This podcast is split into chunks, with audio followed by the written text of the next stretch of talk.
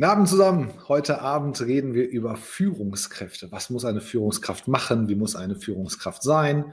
Haben wir vielleicht das falsche Bild von einer Führungskraft? Und sind das so richtig Macher und Macherinnen? Oder müssen die einfach nur viel machen oder das Richtige machen? Und eine sehr gute Freundin ist heute zu Gast, die Jessica Lackner. Ich war bei Jessica im Podcast zu Gast ganz am Ende, am Anfang meiner, meiner LinkedIn-Karriere hat sie das Potenzial entdeckt, dass ich vielleicht doch ein paar Sachen zu sagen habe. Nein, Spaß beiseite, aber Jessica hat ihren eigenen Podcast, ist Autorin.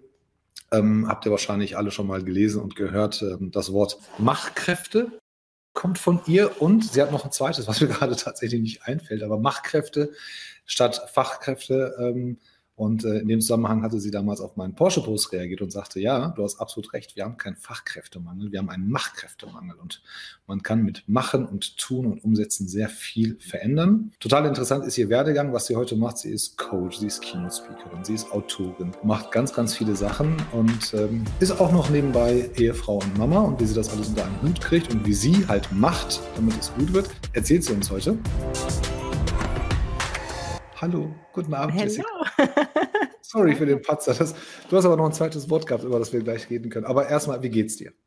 Hello, ja, jetzt geht's mir besonders gut, Holger, weil ich habe mich so gefreut auf unseren Live hier heute und dich vor allem mal so virtuell endlich wiederzusehen nach so, so langer Zeit. Wirklich das schön. Vielen Dank für die tolle Anmoderation und dass ich heute hier mit dir sprechen darf. Du bist in Österreich, bist du, ne? Ja, in Salzburg. Genau, das ist also die Deutsche, die sich wegen der Liebe, war das, glaube ich, ne? die äh, Wahlheimat. Sich, ja. In die, in, die, in, die, in die zweite Heimat Österreich begeben. Jessica, Führungskraft, ne? das ist so ein, so ein Thema, da gibt es Bücher, Seminare, Coachings, Webinare, ähm, alle reden sie davon, wie eine Führungskraft sein soll. Gefühlt hauen alle Mitarbeiter auf die Führungskraft drauf. Und kein, ich kenne ja kaum einen, der sagt, meine Führungskraft, mein Vorgesetzter ist gut, ich bin zufrieden mit meiner Führungskraft oder mit meiner Vorgesetzten. Es ist, man hat manchmal das Gefühl, dass es so ein zwei, dass es zwei Lager gibt. Und die armen Führungskräfte mhm. sind irgendwo in der Mitte. Von oben kommt Druck, von unten kommt Unzufriedenheit. Jetzt haben wir gesagt, müssen das richtige Macher sein oder müssen die eigentlich nur machen? Was sagst du denn dazu? Du hast ja Führungskräfte nur als äh, Führungskräfte als Kunden und Kundinnen. Ja, also erstmal finde ich, gibt es da kein richtig und kein falsch auf der einen Seite. Ähm, und was ich jetzt sehr, sehr stark beobachte, du hast es gerade gesagt, die kriegen viel Druck von oben.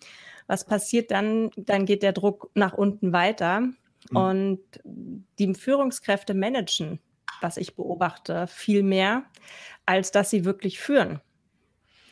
Ähm, und sie sind da wirklich in dieser Manager, in dieser Macherrolle haben dann natürlich ein großes Ego, was meistens automatisch mit dadurch kommt, ja, was dadurch entsteht, auch wenn sie es nicht wollen. Mhm. Ähm, aber sie verlieren diesen Fokus auf echte Führung, was es wirklich bedeutet, den Menschen zu sehen, weil sie natürlich auch durch den Druck vielleicht wenig Zeit haben, ähm, sich tatsächlich auch mit den Menschen in Verbindung zu setzen. Und daher ist dann auch so ein bisschen das Wort Machkräftemangel entstanden, ich finde das Wort ähm, klasse. Ja. Äh, es trifft. Also ohne T, ja, also mach von machen. Mach. Also nicht genau. macht. Ja, manche verstehen das dann immer falsch, aber mach. Ähm, weil wir dürfen uns nicht so fokussieren auf das, was die Menschen können und erwarten echte Fachkräfte, was auf der einen Seite gut ist, ja, und in manchen Branchen auch wichtig und richtig. Aber es gibt so viele Branchen, ähm, wo auch ganz viele Quereinsteiger ihren Platz finden und manchmal mhm. sogar besser sind als die Fachkräfte aus meiner eigenen Erfahrung. Deshalb brauchen wir Machkräfte, die aus diesen Leuten etwas machen. Und deswegen da auch nochmal zu der Führungskraft. Da brauchen wir dann an der Stelle keine Führungskräfte, die managen, sondern wir brauchen Potenzialentdecker, die mhm. andere groß machen. Ich habe ich hab heute, heute, heute Mittag oder heute Nachmittag mit meinem sehr guten Freund Sascha Gleisner telefoniert. Und ähm, wie jeden Tag fast, ja, eigentlich schon. Und er hat gesagt, Sascha, ich mache heute Abend live mit der, mit der Jessica Lackner und was fällt dir zu Führungskräften ein? Und, und war so ein bisschen an der Headline noch am Rumdoktern. Und dann sagt er, ja, Führungskraft, haben wir uns hin und her überlegt. Dann sagt er, ich würde mal wissen wollen, müssen das denn alles Macher sein? Müssen das denn so diese Haudegen sein, diese Leute, die vorne wegmarschieren. Ne? Es ist so, ist ja so dieses amerikanische Bild von Leader, ne? einfach vorne weg, keine Angst, mitten durch, durch, den, durch, den, durch den Sturm.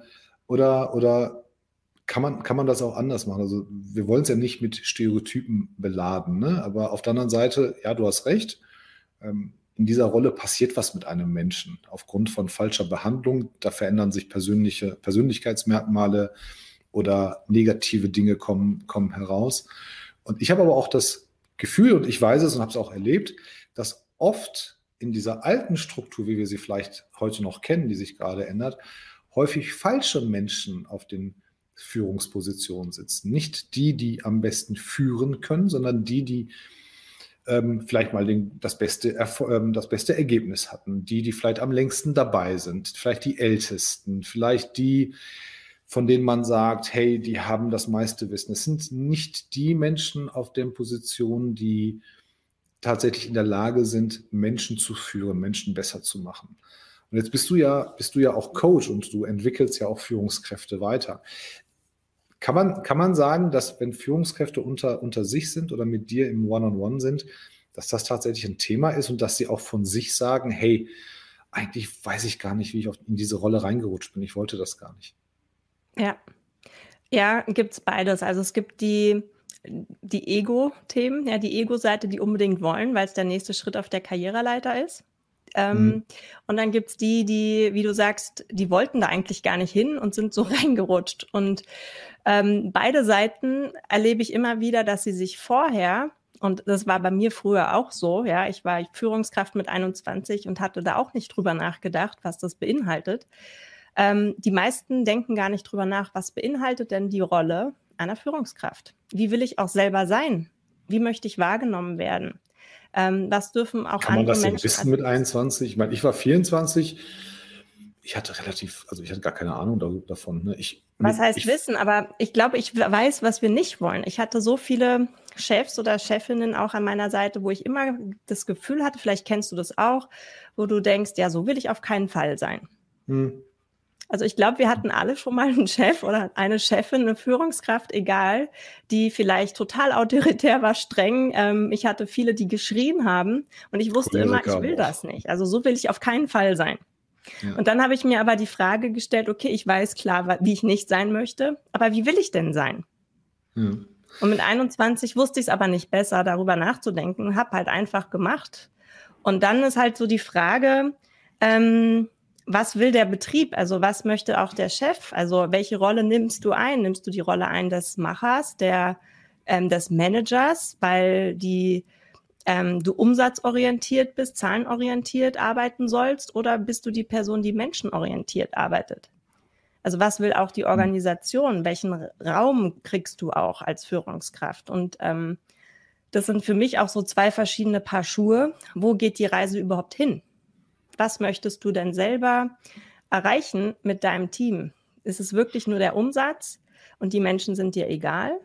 Oder möchtest du langfristig was Großes gemeinsam Das geht ja beides. Das geht ja erreichen? beides. Genau. Ja, aber, aber du, hast, du hast recht. Also die Kommunikation ganz am Anfang. Wir brauchen eine Führungskraft. Wen nehmen wir dafür? Haben wir diese Menschen ähm, hingehend weiterentwickelt oder bringt er die nötigen Fähigkeiten mit? Und was ist die Erwartung danach? In der Regel ist es ja, ähm, bei den, bei den Sales-Leuten, das ist immer sehr ein einfach, sehr einfaches Beispiel. Du nimmst meistens den besten Vertriebler oder den, der am längsten dabei ist, tust ihn ähm, in, die, in die Führungsrolle und sagst, ähm, ähm, du bist jetzt, du bist jetzt hier Head of Sales. Mhm. Ähm, natürlich gehen die eigenen Umsätze erstmal runter, weil die Zeit ist nicht mehr da. Ja, da werden, da wird aber gleichzeitig gefordert, dass, dass dieser Mensch auch weiterhin Vertrieb machen soll und gleichzeitig sich replizieren soll. Das ist halt dann immer dieser Spagat, den man sowieso nicht hinkriegt. Und da finde ich auch, dass Unternehmen immer noch gravierende Fehler machen und äh, nicht die Leute vorbereiten und darauf hintrainieren und sagen, wir möchten, dass du das kannst, wir möchten, dass du deine Soft Skills ähm, lernst auszuspielen und anzuwenden, ähm, dass man auch da Raum für Wachstum gibt. Aber kann man das noch retten? Kann man das, wenn man schon, du sagst ja gerade, wenn, wenn, wenn man in so einer Rolle ist und man hat sich schon so ein bisschen auch charakterlich vielleicht verändert, kann man das Steuer noch rumreißen und kann man zu dem machenden, ähm, zur machenden Führungskraft werden, statt zum, ähm, zum, zum klassischen Macher? Oder ist dann irgendwann der Punkt erreicht, wo man sagt, okay, den können wir nicht mehr retten oder die können wir, die können wir hier nicht mehr, nicht mehr umsteuern? Doch, doch, das geht schon.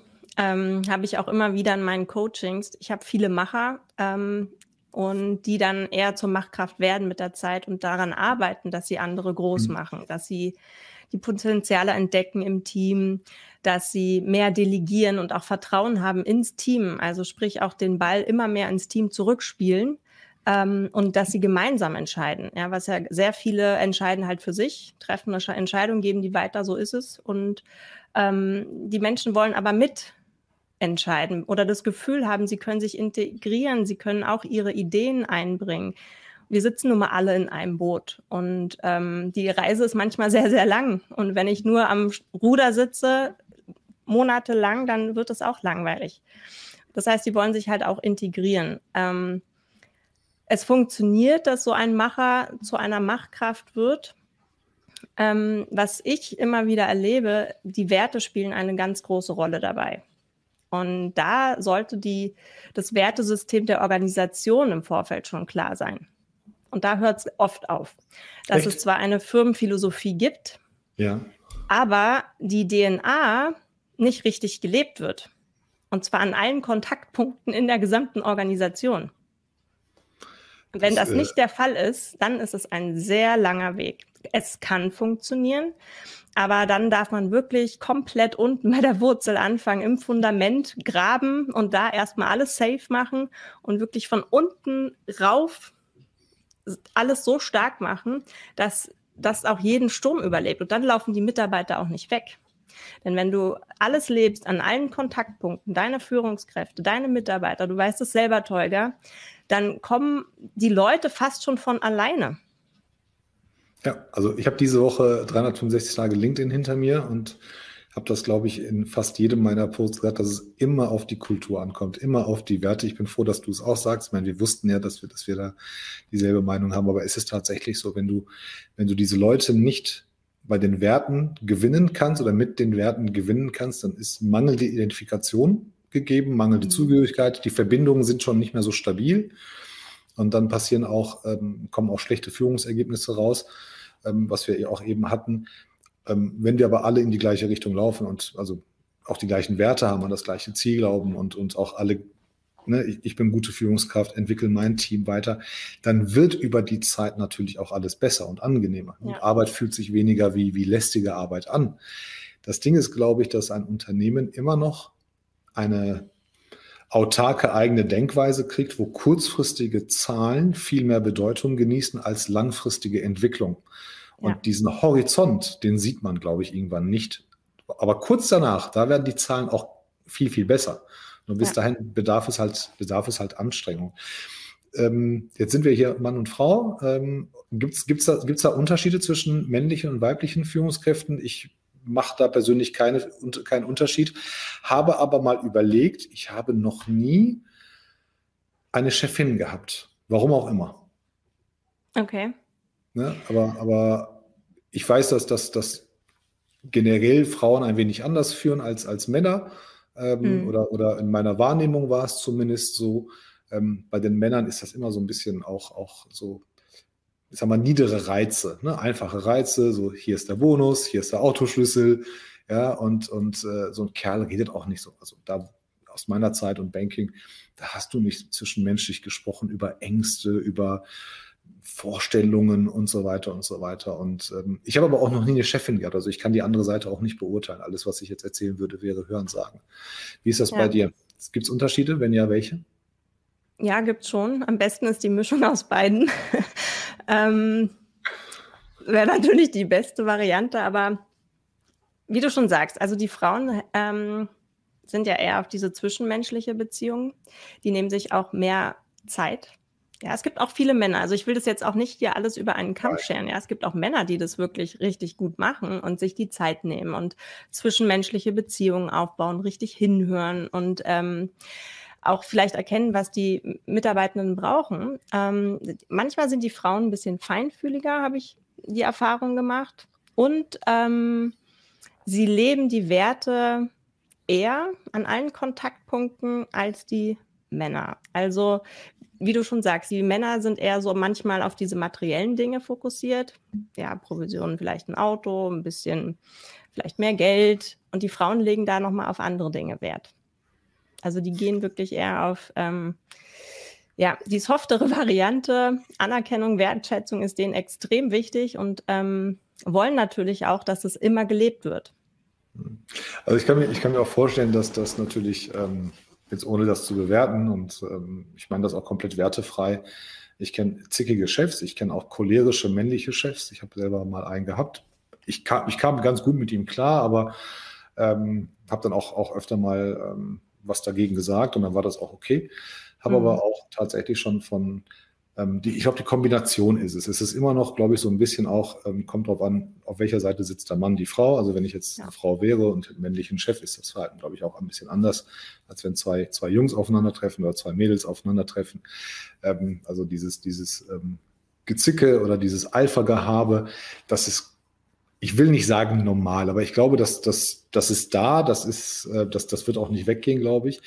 Aber mhm. tatsächlich alles, was ich weiß und alles, was ich an Erfahrungen und auch jetzt, jetzt aktuell auch bei Kundinnen sehe und, und geschäftsführenden Damen sehe, ist, dass sie viel aufmerksamer sind tatsächlich, ähm, aber auch das, nicht das große Bild äh, den ganzen Tag betrachten müssen. Ne? Ja. Planen schon in kleineren Etappen. Bei den männlichen Führungskräften ist es so, dass grober Überblick, ne, das große Bild, ähm, das große Ziel, ähm, auf dem Weg bis dahin gucken wir mal, wir können es on the fly anpassen. Es ist alles ein bisschen, ich würde sagen, im Vergleich schon ein bisschen grob. Ähm, aber ich glaube schon, dass auch, egal ob Führungskraft männlich oder weiblich, immer mhm. noch alle oder ganz, ganz viele von denen, ähm, besonders, besonders in den Bereichen, die eine lange Historie haben, Maschinenbau, ähm, Versicherungen, Banken und so weiter und so weiter, da immer noch sehr viel Potenzial vergeudet wird, indem man die Leute versäumt hat, ähm, aufzuklären und, und ähm, ja, auf die Führung vorzubereiten. Was ja. passiert denn mit einem Menschen, wenn er auf eine Führungsposition kommt, aber nie, nie ohne das zu wollen und mhm. lange darauf bleibt. Kann man sich, gewöhnt man sich daran oder wird man, wie soll ich das sagen? Also bei der Organspende ist das ja zum Beispiel. Also ich vergleiche, das ist ein krasses, krasses Beispiel, aber irgendwann stößt der Körper das ab. Irgendwann fängt mhm. der Körper an, sich zu wehren. Kann ich lernen, wenn ich es nicht will, darauf zufrieden zu sein? Oder, oder werde ich da, kennst du so Fälle, wo man, wo man vielleicht auch untergeht und kaputt geht daran? Weil, ja, ähm, ich war ich selber so das, ein Fall. ich will nicht, nein, nein mein, mein Wunsch ist einfach ja. dieses Streben, und wir sind ja fast mhm. alle so groß geworden. So, nächster Karriereschritt ist Führungskraft. Ja. Und ich sage immer, warum? Wir hatten das definiert. Ja, ne, ich war selber so ein Fall, muss ich sagen. Also ich war ja auch ähm, rein in diese Rolle, ohne zu wissen, was passiert. Und bei mir war es dann tatsächlich auch so, um auch nochmal auf die Frau- und Männerseite gleich nochmal einzugehen, da würde ich gerne nochmal kurz was zu sagen, ähm, wo ich fast kaputt gegangen bin. Ja, also ich habe mir selber irgendwann die Frage gestellt, okay, will ich das überhaupt? Ähm, wo geht die Reise hin? Für was mache ich das? Für wen mache ich das Ganze hier eigentlich? Ja. Ähm, und deswegen auch nochmal, dass wir uns viel früher reflektieren, wie will ich denn sein als Führungskraft und was beinhaltet meine Rolle wirklich? Weil ganz viele Menschen, die ich begleitet habe, auch in Seminaren, die sehen halt immer nur die Karriereleiter und die sehen, ähm, wie es so oft ist im Leben, immer die schönen Seiten ja, einer Position. Aber was dann dahinter steckt, welche Aufgaben ich alles habe, das wird erstmal ausgeblendet. Und wenn es dann soweit ist, dass Stress kommt und Herausforderungen im Team, dann der Druck von oben, dann brauchen wir die Umsatzzahlen und so weiter und so fort, ähm, dann haben wir diesen Blick, wie du sagst, für das große Ganze nicht. Auch manchmal die Männer nicht. Mhm. Ja, und ähm, die sind dann vielleicht ein bisschen robuster und ziehen das Ding durch, weil die Karriere wichtig ist auf der einen Seite. Ähm, und ich mache die Erfahrung, Frauen lassen das nicht immer so zu die sind dann da eher, die sagen, okay, so bis hierher und nicht weiter. Mhm. Denen fehlt dann die Anerkennung, die Wertschätzung und da ähm, gehen die dann eher. War bei mir auch der Fall. Ich habe mich dann auch gewehrt äh, und gesagt, so, bis hierher und nicht weiter. Entweder ändern wir jetzt hier komplett etwas oder ich bin weg. Wie wurde das? Und, ähm, und nochmal einen Impuls so für Männer und Frauen, was ich immer merke, wir Frauen, auch weil der eine hat gerade geschrieben vorhin zickig, finde ich auch, ja. Ich würde jetzt zickig, ähm, wir sind halt immer sehr, die zerreden auch alles, die Frauen, ja. Die zerreden und zerdenken immer alles sehr, sehr gerne. Ähm, Männer, finde ich, arbeiten so in Kästchen, die denken in Kästchen, haben halt eine Aufgabe, ein Ziel und wir Frauen verbinden immer alles mit allem. Was passiert dann, dass wir dann manchmal gestresst sind und mhm. die Männer nehmen das dann als zickig wahr? Kann sein. Ja. So würde ich also, das jetzt mal beschreiben. Also, sagen wir mal so, seitdem ich Papa bin, das ist jetzt ja. Gott sei Dank schon, schon also die, die sind jetzt schon ein bisschen größer und, und brauchen keine Windeln mehr. Ne? Aber als ich das erste Mal mit meiner Tochter so einen halben Tag alleine war, dann war ich einfach überfordert. Ja. Und da habe ich das erste Mal, wirklich, das muss ich sagen und gestehe ich auch zu meiner Schande ein, habe ich das erste Mal gemerkt, Junge, das ist echt ein verdammt harter Job. Also wenn ich mir jetzt vorstelle, ich müsste jetzt noch irgendwie den Haushalt schmeißen und ich, ich bin jetzt keiner, der großartig aktiv ist, mir sagt man was und dann mache ich es. Ne? Das ist okay. Und äh, also, ne, dann, dann, dann fing die Kleine an zu weinen, dann machst du so ein Fläschchen, ähm, dann hast du vielleicht noch den Kaffee irgendwo stehen und das Telefon klingelt und du bist total überfordert. Und dann bist du ungeduldiger. So, dann, dann, dann, dann zickst du auch rum. Das ist, glaube ich, völlig, völlig normal. Ähm, ähm, von daher, ich glaube schon, und dann, dann soll es auch schon mit, mit Mann und Frau gewesen sein, dass wir, glaube ich, auch in dem Bereich immer noch wenig Einblick in das Leben des anderen haben oder in die Routinen. Und du kannst halt in der klassischen Rolle, ne, also bei uns ist so, ich bin halt den ganzen Tag ähm, hier und, und meine Frau kümmert sich um, um meine Kids, die jeden Tag irgendwas haben. Also meine Frau hat nur montags, nachmittags frei, wo sie halt keine Kinder durch die Gegend fahren muss. Ähm, ich habe wenig Einblick da rein. Ich kann das nicht beurteilen. Umgekehrt kann das meine Frau auch nicht beurteilen, aber wenn ich dann sage, wir haben heute 70 Telefonate, habe ich alleine geführt, Mhm. Ähm, dann, dann, redet sie auch weniger mit mir. Dann sagt sie, okay, komm erstmal runter, beruhig dich, ne, oder ruh dich erstmal aus oder sowas. Ähm, ich glaube, wir, wir brauchen da auch viel mehr, viel mehr Insights ähm, in das, in das ja. Leben eines anderen. Aber, aber, aber wenn du an, auf deine ja. Tochter aufgepasst hast, hast du dann an die Arbeit gedacht oder an andere Dinge? Aha. Genau, war das ist der war Punkt. damit beschäftigt, meinen Schweißausbruch unter Kontrolle zu kriegen. Und das meine ich mit Kästchen. Du warst halt in dem Kinderkästchen. Ja, genau, und ähm, da gab es nichts anderes für dich. Und bei uns Frauen ist es dann aber so, wir sind dann auch in dem Kinderprogramm, aber dann denken wir schon weiter, während wir die Flasche machen, ah, ich möchte noch eine E-Mail schreiben. Morgen werde ich das und das vorbereiten. Ich werde noch die Wäsche waschen und so weiter und so fort. Was koche ich denn jetzt? Also wir verbinden ja alle Kästchen, die es gibt, mit allem in dieser Situation. Und ähm, was ich immer erlebe, die Männer arbeiten dann von Kästchen zu Kästchen. Du denkst dann nicht an Fußball oder an deine Arbeit, sondern du bist dann wirklich beim Kind und in der Überforderung.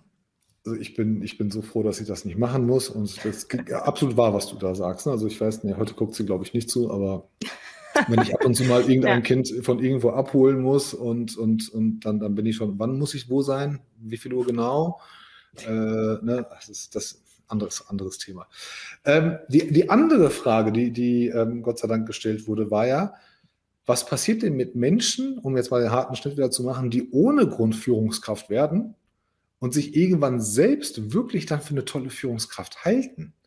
Und die Reaktion wäre ja auf der einen Seite hohe Fluktuationsrate, ja, weil irgendwann ist ja diese Selbstgefälligkeit da. Ähm, wahrscheinlich, wahrscheinlich schlechte Mitarbeiterentwicklung, weil man einfach zu große Lücke hat.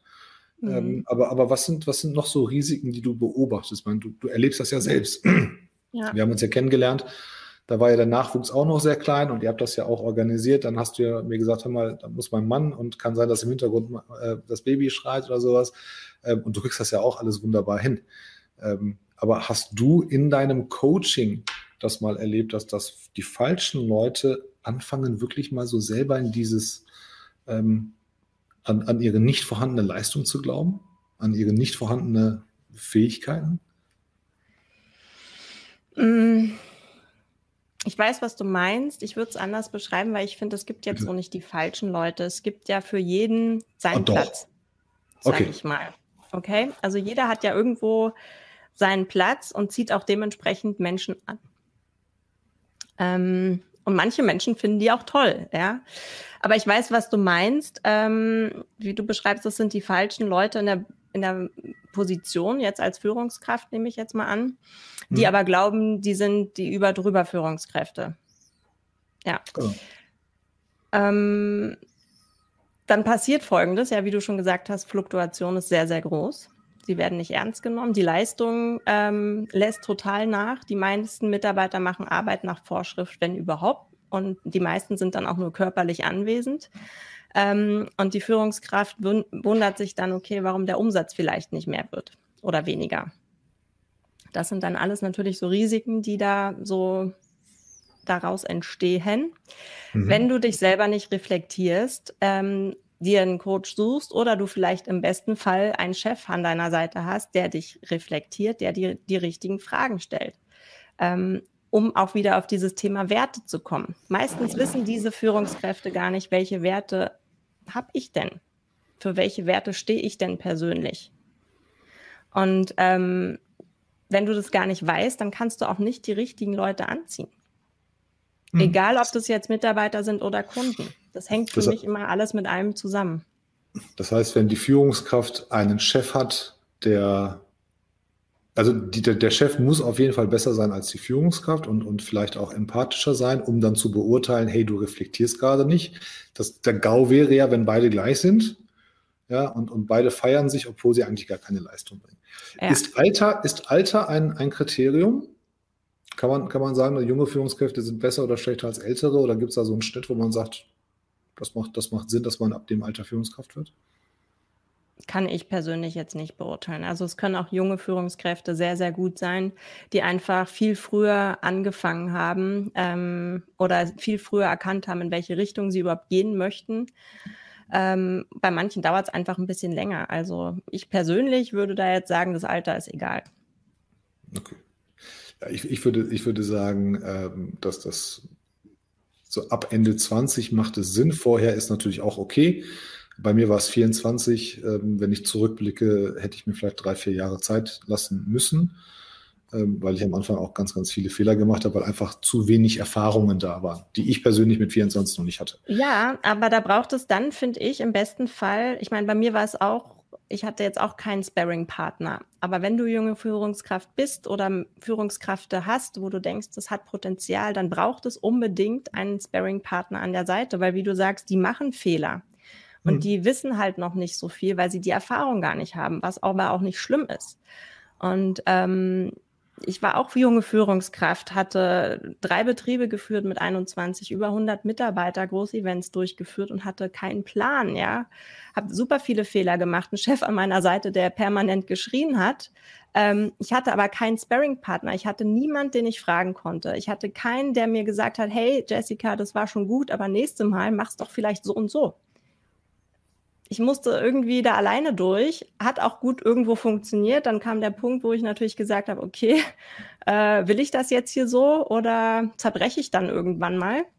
Hm. Ähm, deswegen, es kann super gut funktionieren, ja, wenn, wenn ich jetzt so Familienbetriebe auch anschaue, zum Beispiel, ja, wo die Kinder hm. nachrücken, auch in jungen Jahren da braucht es aber einfach jemand an der Seite, der die fördert und richtig aufbaut und als Bearing-Partner an der Seite steht und auch ehrliches Feedback gibt, woraus die dann lernen können.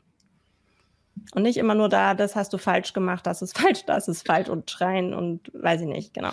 Ja. Wir, wir haben ja, wir haben ja ganz, ganz viele Familienbetriebe und, und, und Betriebe, die, die in, in übergeben werden und, und ähm, auch, auch wo die Kinder reinwachsen.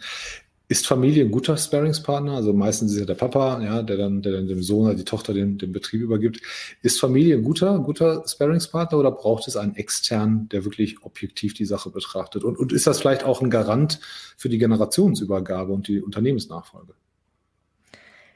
Ähm, es kommt drauf an. Es gibt natürlich auch wieder für Familienunternehmen, die das wirklich vorbildlich machen. Ich habe selber die Erfahrung gemacht, davon gibt es leider nicht ganz so viele.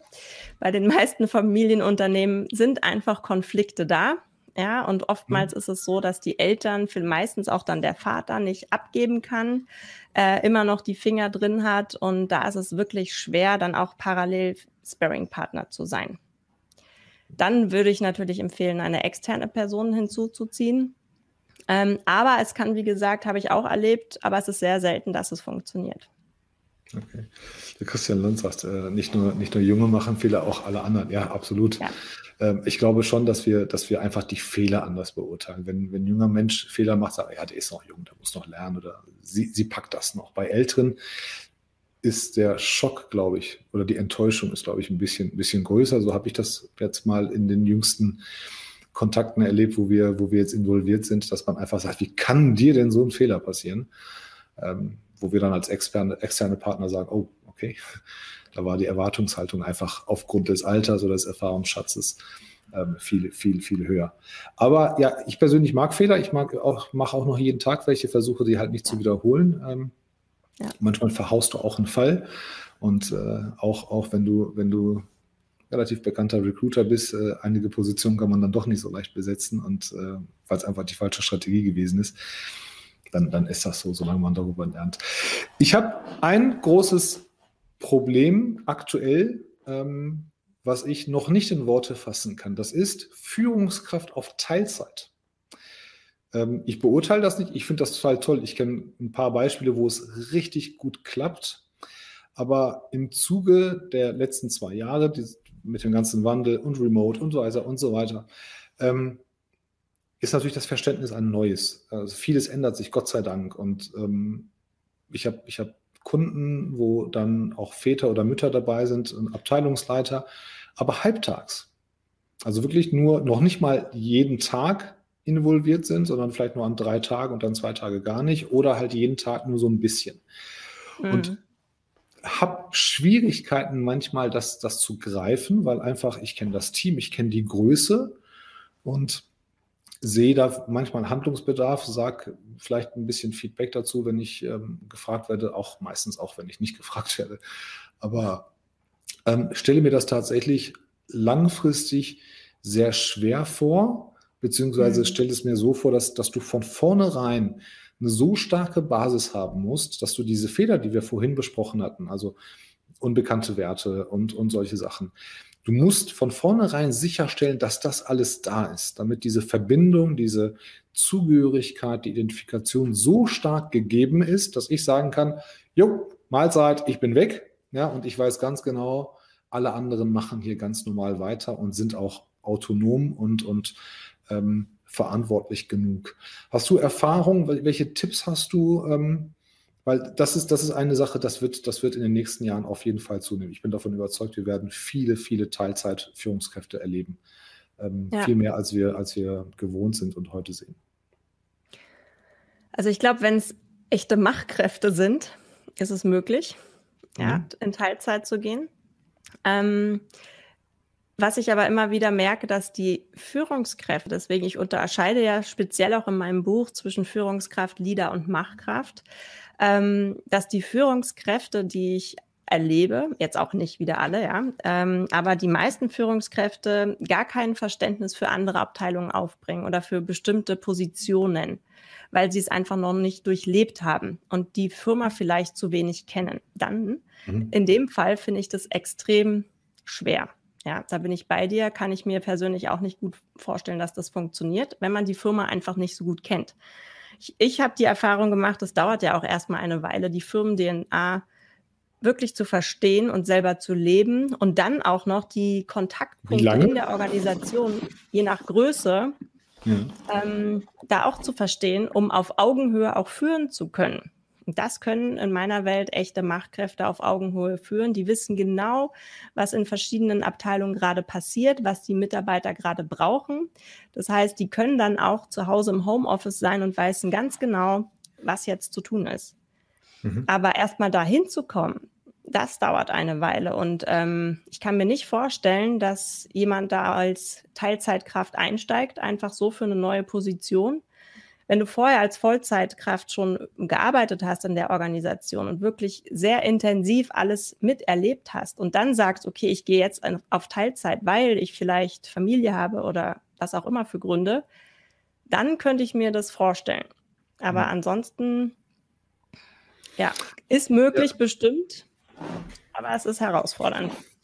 Ja, also, also die, die Erfahrungen, die wir jetzt haben oder die, die Kontaktpunkte waren tatsächlich also ehemalige Vollzeit Mitarbeiterinnen und Mitarbeiter, die jetzt ähm, Führungskraft sind und dann in Teilzeit sind aufgrund von Nachwuchs oder Umzug oder äh, der Partner hat mhm.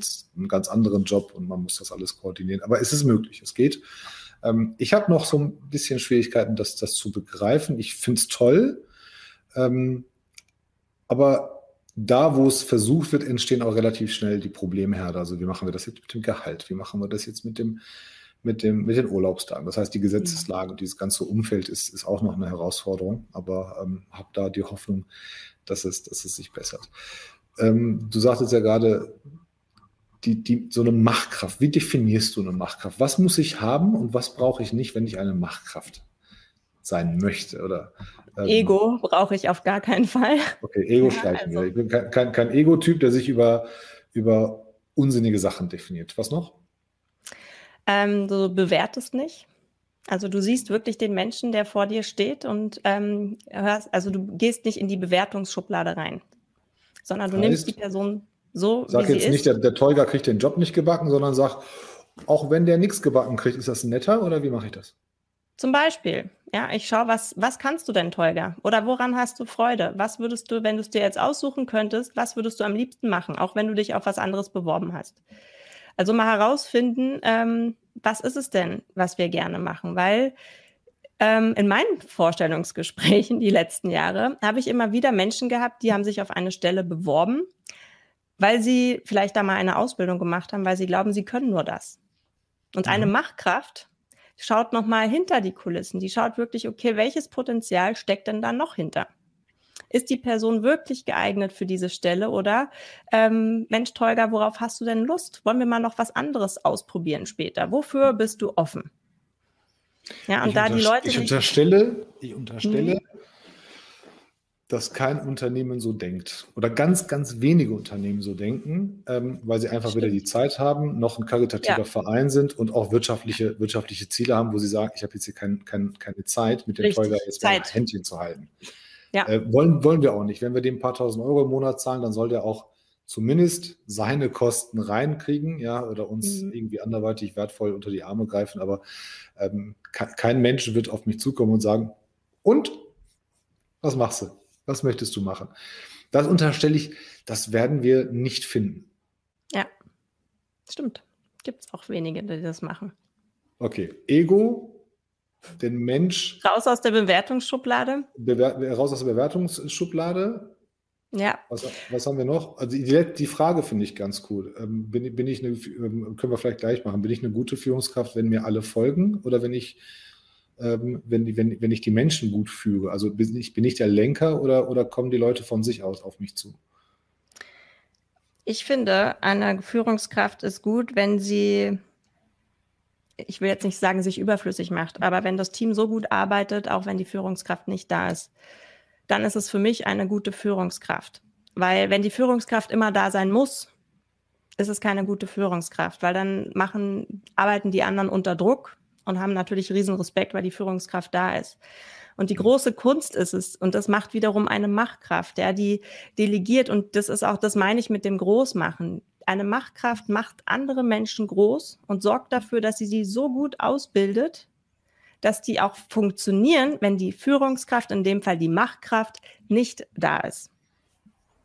Bin ich, bin ich 100% bei dir. Ich sage jedes Mal, und alle es geht nicht darum, um Menschen zu folgen. Das entsteht automatisch, weil die Leute dann begeistert sind, ja, von ihrer Arbeit her und weil sie den Entwicklungsfreiraum bekommen, weil sie Vertrauen kriegen von der Machtkraft, von der Führungskraft, dass sie Vertrauen geschenkt bekommen, hey, cool, wir können hier alleine sein.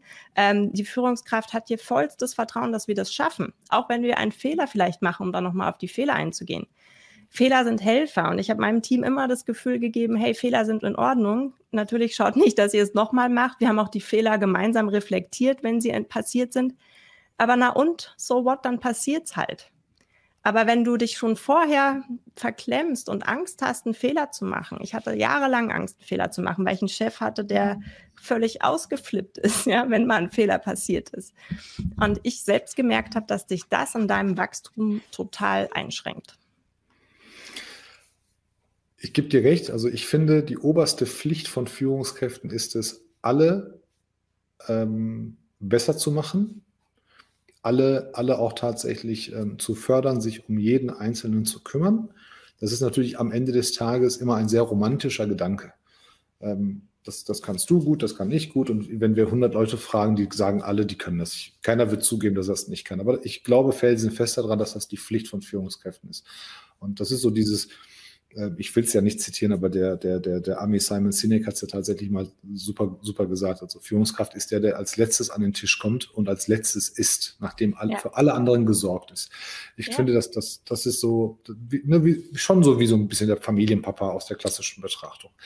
Mhm. Ich kenne jetzt aber auch die Fälle und ich unterstelle da jetzt auch, dass das keiner im Maximum machen wird, weil in dem Moment, wo ich, und ich habe das wortwörtlich, hat man mir das gesagt, in dem Moment, wo ich es schaffe, überflüssig zu werden, kommt der Geschäftsführer oder der Vorstand und sagt, wofür brauchen wir dich eigentlich? Du hast jetzt hier das Team so geformt, jetzt geh. Oder hab das naja, Risiko, du arbeitest dass ich meinen Job ja dann, würde. Du machst ja dann nicht so und ruhst dich auf deine Lorbeeren aus, sondern im besten Fall arbeitest du ja gleich weiter an neuen Projekten, die daraus entstehen können. Ähm, ja, also du, du machst dich ja nicht überflüssig und dann, weil du gehen willst, die gibt es natürlich auch, ja, die vorhaben, okay, ich will jetzt hier nicht lange bleiben, ich möchte gehen. Ähm, aber im besten Fall willst du ja daraus noch was Größeres entstehen lassen. Und ähm, ich kann da nur aus meiner eigenen Erfahrung sprechen. Also die, die vielleicht meine Geschichte so ein bisschen verfolgt haben. Ich erzähle es ja auch in meinem Podcast, steht auch alles in meinem Buch ganz ausführlich. Aber das ist das hinter war, dir, ne? Das, das, das Türkise. Ja, genau. Ich mal hier halten. Ah, genau. So.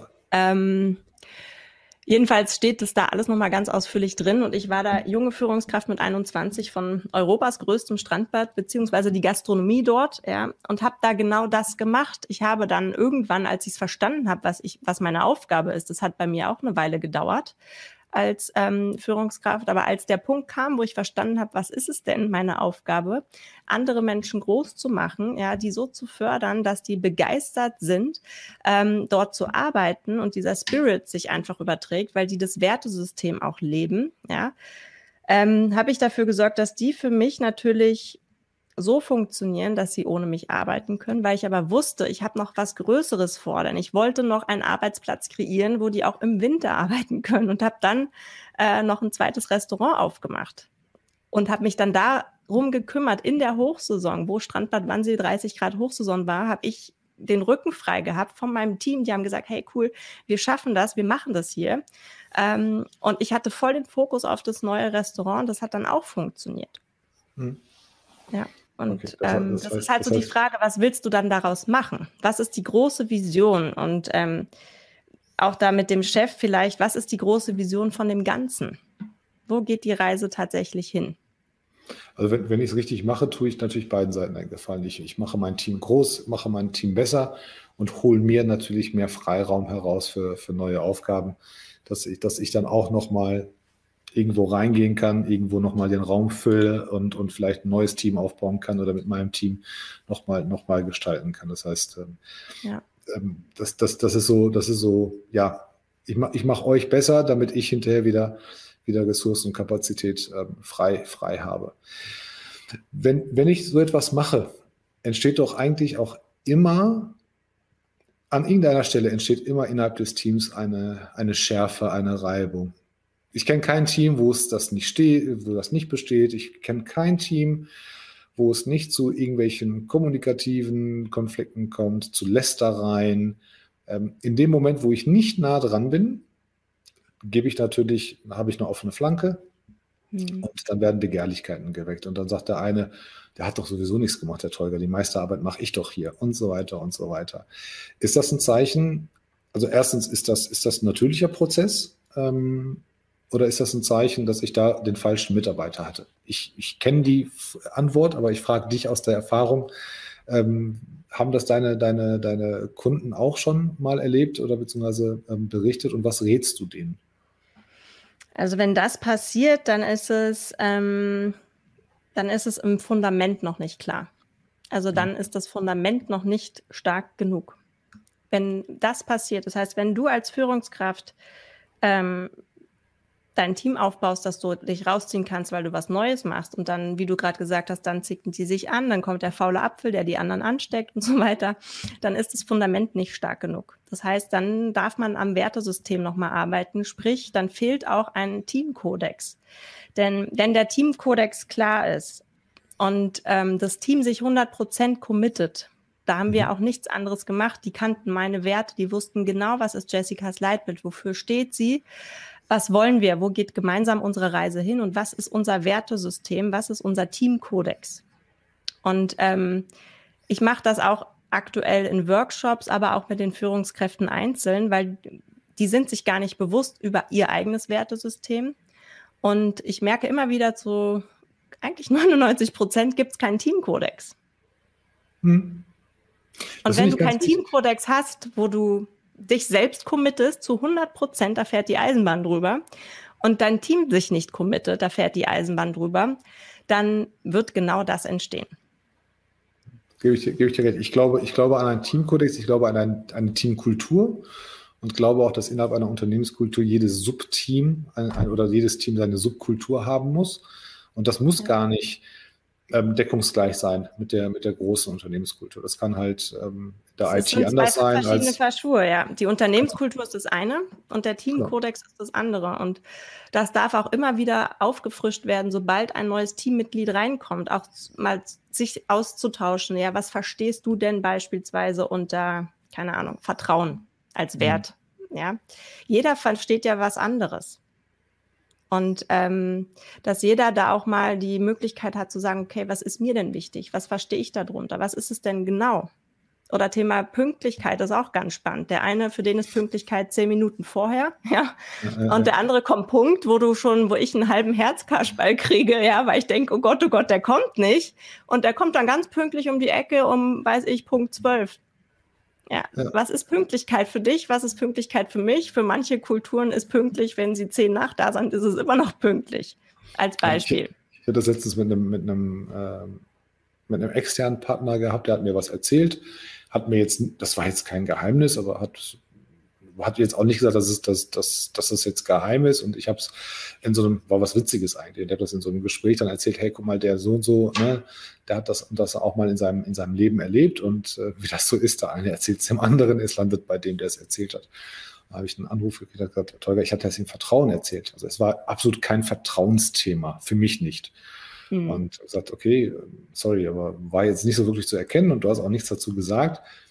Sagt er, nee, weil ich das eigentlich immer voraussetze, dass alles, was Leute mit mir besprechen, immer bei mir bleibt und alles, was ich Leuten erzähle, immer bei, bei denen bleibt. Und okay, das ist aber schwer, dann, ne, also man, man sagt ja auch, hey, ich habe gestern mit der Jessica live gehabt und so, das war cool, wir haben über das, das ergibt sich ja so nicht. Dann sagt er, ja, muss ja nicht. Dann habe ich gesagt, okay, wir haben, wir haben einfach eine falsche, eine, eine, ganz unterschiedliche Wahrnehmung und ein ganz ja. unterschiedliches Verständnis von, von Diskretion und Vertrauen. In dem Moment habe ich seins halt Beispiel, ja. Äh, habe mich dann auch entschuldigt und gesagt, okay, jetzt weiß ich es und dann ist das so, fertig. Danach habe ich auch penibel darauf geachtet und ähm, er scheint es auch so zu machen, weil wir, also ich habe bei keinem anderen der Leute irgendwas über mich gehört. Ähm, aber ich gebe Aber das recht, genau zu begründen, ja, wenn du einen Teamkodex aufstellst, wo das Wort ähm, Vertrauen ein Wert davon ist, ja, auch zu sagen, warum ist hm. es so wichtig? Ja, Vielleicht dass aber die Leute nicht, es ne? Also verstehen, genau. dass sie wirklich 100 Prozent dahinter stehen. Ja. Und dann funktioniert das Ganze auch. Genau. Geht das in jeder Teamgröße? Ich kann mir das ja. vorstellen, dass es jetzt zwischen uns beiden geht und vielleicht sitzen dann hier zwei Jessicas und zwei Teugas, da geht es ja auch noch. Aber irgendwann ist das doch schwer einzuhalten, oder? Naja, also Frage okay, ist, viele... Vertrauen, Ehrlichkeit, Pünktlichkeit, also wenn wir Zuverlässigkeit mhm. so fünf, sechs Attribute nehmen und sagen, das ist so uns ganz wichtig, Mhm. Und da weichen wir nicht von ab. Das ist, glaube ich, noch einfach. Das kann man auch noch an die Wand klatschen, ja, dann sieht man es auch noch und dann kann man auch noch morgens im Stuhlkreis äh, sich das gegenseitig zurufen, dann merkt man, dann merkt man sich das auch noch. Aber wenn du jetzt so ein Team hast, 50 Leute, 100 Leute und ähm, dann, dann hast du ja auch aufgrund der Zahlengröße, hast du ja auch kannst du nicht mehr mit drei, fünf, sechs Attributen arbeiten. Ähm, kann, man, kann man da trotzdem noch so einen Spirit schaffen? Es gibt ja die Theorie, dass die ideale Teamgröße bei 120, 150 Personen liegt. Ich finde, mhm. die liegt so ein bisschen drunter, erfahrungsgemäß. Ähm, aber irgendwann, irgendwann schafft man das doch nicht mehr so, so, so einzuhalten oder einzuzäunen und, und zu gewährleisten. Mhm. Ja, also wir hatten ja auch, also es waren immer so 100 Mitarbeiter zu Spitzenzeiten und das funktioniert schon. Ähm, Im besten Fall natürlich, wenn das Team klein wächst, ja, also von klein groß wird, dann ist es mhm. leichter, weil irgendwann trägt dein Team diesen Spirit ja weiter. Das heißt, kommen neue Leute dazu, dann stecken die diesen Spirit an und es entsteht halt diese Energie weiter. Jetzt beispielsweise mal angenommen, ich komme jetzt in eine Firma rein als Coach, wo wir so einen Teamkodex machen, ja, mit 100 Leuten und die hatten das aber jahrelang noch gar nicht, ähm, ist es natürlich herausfordernd, weil es natürlich Menschen geben wird, die das einfach nicht verstehen, weil die vielleicht schon die alten Hasen, sage ich, die schon seit 20 Jahren dabei sind. Ähm, da ist es dann ein bisschen herausfordernder und das braucht dann auch einfach die Zeit. Das geht dann auch nicht von heute auf morgen. Find, Aber es kann ja funktionieren. Aber wichtig ist, wenn du als Führungskraft das willst oder auch dein Chef oder du als Führungskraft willst es und dein Chef findet es total bescheuert, funktioniert es schon wieder nicht. Also ich spreche den ganzen Tag äh, mit unseren Kunden auch über Teamzusammenstellung und ich finde es halt ganz, ganz wichtig, ähm, was, was der Daniel auch sagt, ähm, du musst halt von, von vornherein, wenn du so eine, so eine werteorientierte Kultur hast und so eine werteorientierte Handlung ähm, oder so ein Umfeld, dass du als Führungskraft auch darauf aufpasst und darauf achtest, dass jeder neue Mitarbeiter, jede neue Mitarbeiterin schon auch für diese Werte stehen. Ja. Das macht das ganze Leben viel, viel einfacher im Nachgang. Das heißt, das wird auch dann, die, die neuen Kolleginnen und Kollegen werden auch viel einfacher vom Team aufgenommen. Das ist mhm. halt oft gar nicht zu erkennen. Also sympathischer junger Mann oder junge Frau und kompetent. Und äh, dann macht man ja so ganz pfiffige Sachen wie, hey, das Team kommt auch noch ins Interview. Bis dahin mhm. mag es noch klappen. Die Werte hat man noch nicht so wirklich herausgefunden, aber auch da gibt es sehr zuverlässige Möglichkeiten für. Ähm, mhm. aber das ist dann meine Aufgabe als Führungskraft, darauf zu achten, damit, damit mein Wertegerüst nicht durcheinander kommt. Und deshalb ja. sage ich, Ne? Also 20 und Das Wertesystem darf auch gemeinsam entstehen. Ja? Also die Führungskraft gibt es ja nicht vor und sagt so, unser Wertesystem ist jetzt äh, Vertrauen, bla bla bla und so weiter. Sondern das entsteht ja zusammen. Das ist auch ja. natürlich ganz wichtig. Und äh, wie der Daniel das vorher schon geschrieben hatte, ähm, genau das macht für mich auch eine Machtkraft aus, die einfach die, die Leute sieht, wie, ich habe auch immer gesagt, das sind alles Puzzleteile. Ja, jeder hat seine Ecken, Kanten, runden Ecken. runden Ecken ist auch gut, aber es, meine Aufgabe als Machtkraft ist, dieses Bild entstehen zu lassen, dass es funktioniert. Hm. Und ähm, nichts anderes tut dann die Machtkraft. Das sind alles Potenzialentdecker. Und ähm, da dürfen wir genau hinschauen, was braucht die Person, was funktioniert an manchen Positionen, was funktioniert nicht, wo sind die Stärken, wo sind die Schwächen und natürlich im besten Fall auf die Stärken immer konzentrieren. Definitiv. Also ich gebe auch, auch so mit, mit, mit Blick auf die Uhr, so, so langsam äh, drehen wir mal in die Einflugschneise, aber haben noch ein bisschen. Ähm, aber das ist tatsächlich so eine der großen Aufgaben, wenn man die heute mitnimmt. Was macht eigentlich so die Führungskraft den ganzen Tag und, und was ist so eigentlich ihre Rolle? Und das ist genau, die, die Teams so zu führen und gleichzeitig auch am Team zu arbeiten, in der Zusammensetzung, in der Aufgabensteuerung, ganz, ganz wichtig welche Aufgaben machen wir hier überhaupt? Mit welchen, welchem Ergebnisoutput erwarten wir eigentlich? Und haben wir das Umfeld dafür, dass man und tut uns das Ergebnis gut? Ist es deckungsgleich mit dem, was wir leisten können? Also mhm. im Fußballbeispiel ist es mal sehr, sehr einfach. Zehn Ronaldos gewinnen nicht die Champions League.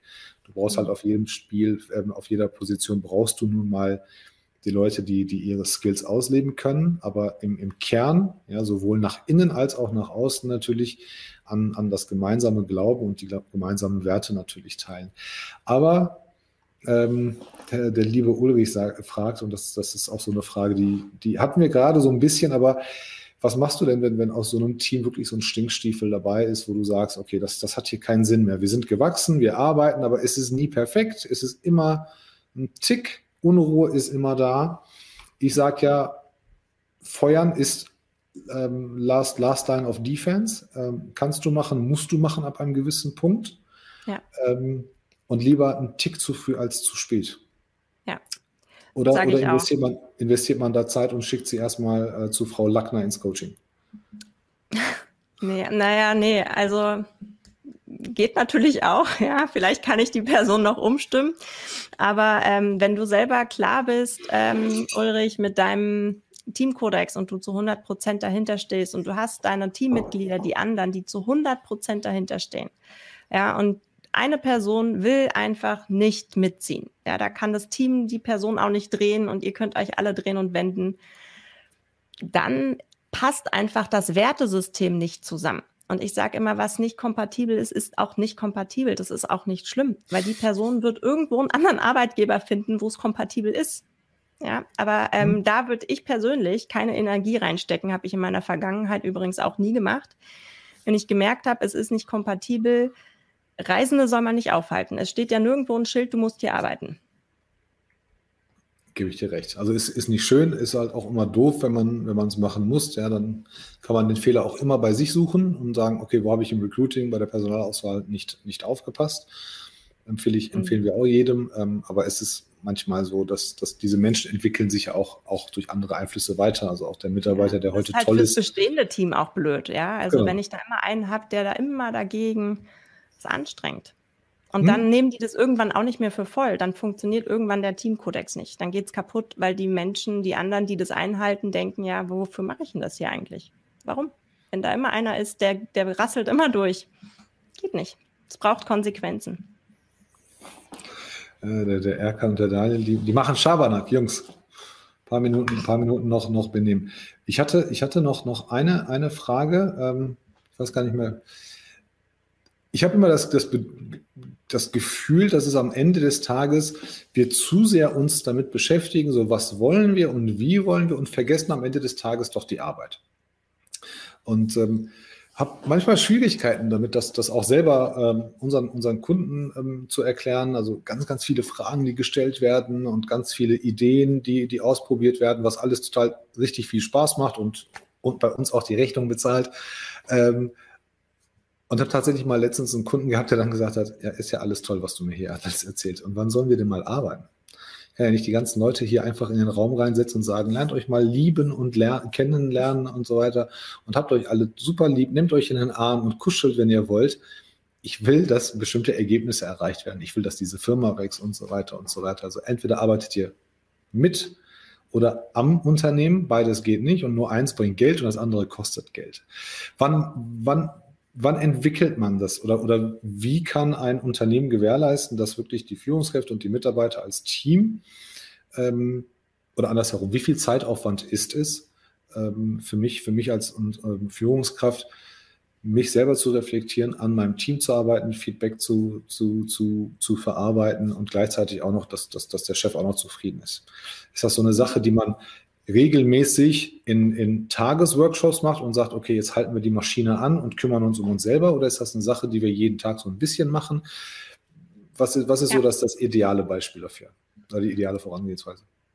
Ja, also du machst das im besten Fall jeden Tag ein bisschen. Ähm, mhm. ich habe jetzt beispielsweise auch, jetzt startet im Dezember übrigens meine zweite Machkräfte-Mastery, wo wir nichts anderes machen, sechs Wochen lang. Weil das, was du gerade gesagt hast, das haben die meisten nicht nur Führungskräfte die Herausforderung, nämlich Thema Fokus. Fokus finden und Fokus behalten. Ähm, wir sind immer alle so schnell begeistert, wenn es ums Thema Ide Ideen gibt. Da können wir stundenlang drüber sprechen. Aber wie du sagst, plötzlich ist die Zeit um und eigentlich habe ich nichts umgesetzt. Hm. Ähm, und da sollten wir im besten Fall täglich daran arbeiten. Also ähm, ich arbeite da sehr intensiv mit den Führungskräften, dass sie sich täglich aufschreiben, dass du dein eigenes Journal führst im Endeffekt. Ähm, was sind deine Tagesziele? Ähm, was ist auch vielleicht die Vision? Ja, um da mal wirklich so ein bisschen, auch, es darf auch mal ein großes Disney-Ziel sein. Und was ist wirklich der Fokus heute? Also was möchte ich unbedingt heute umsetzen? Und es müssen auch nicht viele Dinge sein, ja, wirklich vielleicht zwei, drei Fokusthemen, dass du dir dann trotzdem einbaust. Also, was ist so ein Beispiel? Also, ich kann jetzt sagen, der Daniel, der war heute Abend ein bisschen unaufmerksam. Ich rede morgen früh mit dem. Einfach mal so. Und frag Zum Beispiel. Mal. Ja, okay. also dass du dieses, dich täglich reflektierst. Okay. Ja. Okay. Es ist eine tägliche Reflexion. Ähm, ich mache das in dieser Mastery sechs Wochen mit einzelnen Personen, weil es braucht einfach eine bestimmte Zeit, dass du das für dich integrierst in dein Leben. Mhm. Ähm, und irgendwann machst du das automatisch. Manchmal brauchst du es gar nicht, dass du es aufschreibst. Das kannst du irgendwann auch mal im Kopf zwischendurch. Ähm, da geht es aber auch um Dinge, Thema Dankbarkeit ist auch jetzt ein Thema davon, ähm, weil wir uns viel zu wenig bedanken bei uns selber auf unsere eigenen Erfolge, weil wir das sehr, sehr häufig auch als selbstverständlich annehmen. Bei uns ähm, selber? Ja. Okay, erzähl, erklär mir das. Ich gehe ich geh hier abends nach Hause, also ich komme morgens in mein Büro und habe ein tolles Leben. Ich gehe auch abends nach Hause, egal wie scheiße der Tag war und habe ein tolles Leben, weil ich weiß, ich habe das Beste gemacht, was heute machbar ist. War. Ähm, ja. aber ich, Geht hab, aber nicht bei allen Menschen so. Es gibt nee, nee, ich, ich, ich versuche ich versuch, ich versuch, es in ja. Worte zu fassen. Setze ich mich ja. hin und denke mir, hey, der Tag war scheiße, aber schön, dass du es versucht hast. Also ne, ich habe ich hab, ich hab manchmal Probleme mit diesem ganzen Esoterik. Zeug, sage ich dir ganz ehrlich. Keine Esoterik. Nee, nee. Nein, nein aber ich. es, geht um die, es geht darum, dass wir, ich merke es immer wieder speziell bei Führungskräften, die kriegen so ja. viel Druck. Und ähm, auch neue Führungskräfte bekommen manchmal so viel Druck, die kommen in eine Rolle rein und sind oftmals völlig überfordert mit diesen ganzen Aufgaben. Und in dieser Überforderung ähm, sehen wir meistens eher die negativen Dinge als die positiven Dinge. Und dann mhm. fangen wir an zu zweifeln. Und dann denken wir oft, okay, ich bin nicht gut genug. Bin ich wirklich richtig für diese Position? Bin ich gut genug als Führungskraft? Und sich dann aber auch täglich bewusst zu machen, ähm, im Thema Dankbarkeit, ja, du kannst es auch Erfolge nennen. Ähm, ich mache es gerne mit der Dankbarkeit, mal aufzuschreiben, was hast du denn wirklich umgesetzt? Ja, dass du dir immer wieder bewusst wirst, dann auch in diesen Momenten, okay, ich habe schon so viel erreicht, dann schaffe ich das jetzt auch noch. Ja, also ich muss ja, ich muss ja so ein bisschen kitzeln, aber ähm, da bin ich absolut bei dir. Also ich bin bei allen Themen bei dir und ich finde, ich finde auch, dass wir in diesen Zeiten des Zweifels immer daran denken müssen, was habe ich denn bis jetzt schon geschafft? Ja, was habe ich ja. denn bis jetzt schon erreicht? Und da habe ich ja auch mal gezweifelt oder hatte Angst, dass ich das nicht schaffe. Ich bin kein Freund von Angst, das sage ich immer wieder. Bringt nichts, ähm, muss keiner haben, äh, auch nicht drüber nachdenken, aber, aber an vergangene Erfolge denken und sich vor das geistige Auge wieder hervorholen ja. und sagen, hey, guck mal, da hatte ich auch Schiss und hat auch gut geklappt. Letzte, letzte Frage. Wenn ich etwas nicht kann als Führungskraft, mhm. sollte ich meine Schwäche zugeben? Sollte ich meinen Teammitgliedern, die vielleicht in dem Moment auf mich vertrauen und vertrauen darauf, dass ich die beste Antwort habe und die beste Idee habe, sollte ich da sagen, habe ich gerade nicht, sorry. Und kann ich mir auch Rat bei meinem Team holen? Und wenn ja, wie mache ich das am besten? Ja, ähm, ich habe zu meinen Führungskräften immer gesagt, du musst nicht alles können, aber du musst zumindest wissen, wen du fragen kannst oder wo du nachschauen kannst.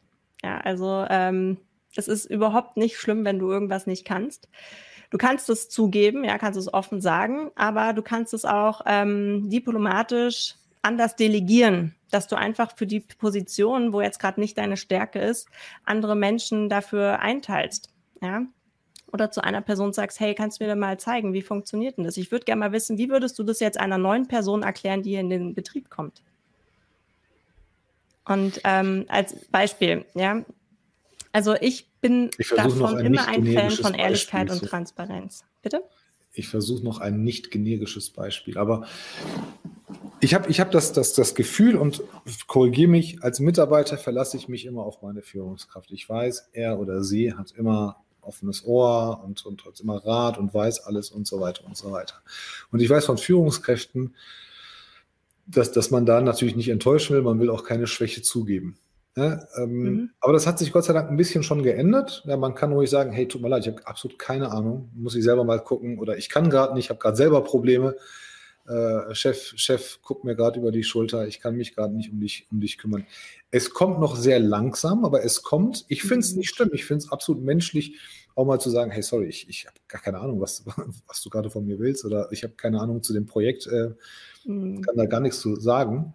Ähm, aber ich, ich kann mal zusehen, ähm, wie ich dich da unterstützen kann oder sowas. Aber ja. das Vorurteil ist ja noch da. Führungskräfte machen keine Fehler und Führungskräfte zeigen keine Schwäche. Ist ja so.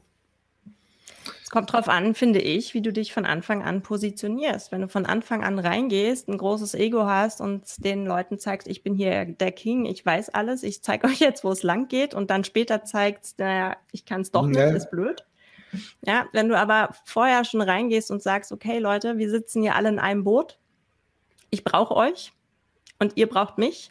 Ähm, ich bin aber nicht die Person, die alles kann. Ich bin nicht allwissend. Ähm, und es wird bestimmt Punkte geben, wo ich auch eure Unterstützung brauche. Also ich finde, das ist auch wieder die Frage der Kommunikation, der Frage der, Absolut. wie positionierst du dich als Führungskraft? Ähm, und wenn du das vom, im Vorfeld schon mal machst, schenkst du ja auch wieder ein anderes Vertrauen. Du gibst denen ja das Gefühl, okay, wir arbeiten hier auf Augenhöhe. Ich kann Absolut. auch nicht alles. Also mein Ratschlag ist tatsächlich, ähm, wenn man etwas nicht weiß oder wenn man gerade ähm, schwachen Moment hat oder, oder was auch immer, damit auch vollkommen natürlich umzugehen und zu sagen, hey, sorry, geht gerade nicht, weiß ich gerade nicht, keine Ahnung, aber lass uns gemeinsam rausfinden. Also ruhig sagen, nicht verheimlichen. Das sieht immer doof aus später, wenn es rauskommt. Ja. Liebe Jessica, wir sind noch nicht mal annähernd mit allen Themen durch, aber am Ende unserer ja, Zeit. Ja. Das, geht, das geht immer schnell. Ne? Ja. Äh, Jungs, ihr seid, mit euch rede ich später. Ähm, die, haben, die haben Schabernack gemacht. Aber der Daniel hat noch ein paar staue Sachen gesagt, das stimmt. Und der Kai hat gut aufgepasst. Spaß beiseite. Ähm, vielen, vielen Dank, dass du da warst. Es ist ein sehr Danke. komplexes Thema. Ja. Ähm, verlangt natürlich nach Fortsetzung, verlangt nach Aufklärung. Ich weiß, dass du da ähm, sehr, sehr komm sehr gerne wieder. Ähm, gerne. Und für alle anderen, die Jessica noch nicht kannten, aber vielleicht heute zum ersten Mal gesehen haben, folgt ihr unheimlich toller Content, immer sehr fröhlich, immer sehr schöne Bilder ähm, von ihren Coachings und ähm, ganz, ganz viele Live-Beispiele. Ähm, folgt Hört ihr, auch gerne mal rein in die Podcast-Folge mit dir, Tolga, in den Phänomenal Führen Podcast. Da durfte ich dich ja interviewen. Auch genau, mega coole Folge geworden. Gibt, gibt auch eine richtig tolle Folge im Podcast mit mir. Und äh, für alle, die das Buch nicht kennen oder noch nicht haben, kann ich euch auch empfehlen mit Blick auf Weihnachten. Jetzt haben wir genug Werbung gemacht. Jessica, vielen, vielen Dank, dass du da warst. Allen einen schönen Abend. Dir gehören die letzten Worte in Andreas Wiener Manier. Du darfst alles sagen, außer Danke für die Einladung. Und danach mache ich den Raum zu. Was ich allen mitgeben möchte, die jetzt hier zusehen, hört auf euer Herz. Ich finde, in der Führung gibt es kein richtig und kein falsch. Ähm, führt die Menschen, was euer, so wie euer Herz euch leitet und stellt da den Menschen immer in den Mittelpunkt. Schönes Schlusswort. Schönen Abend allen. Tschüss.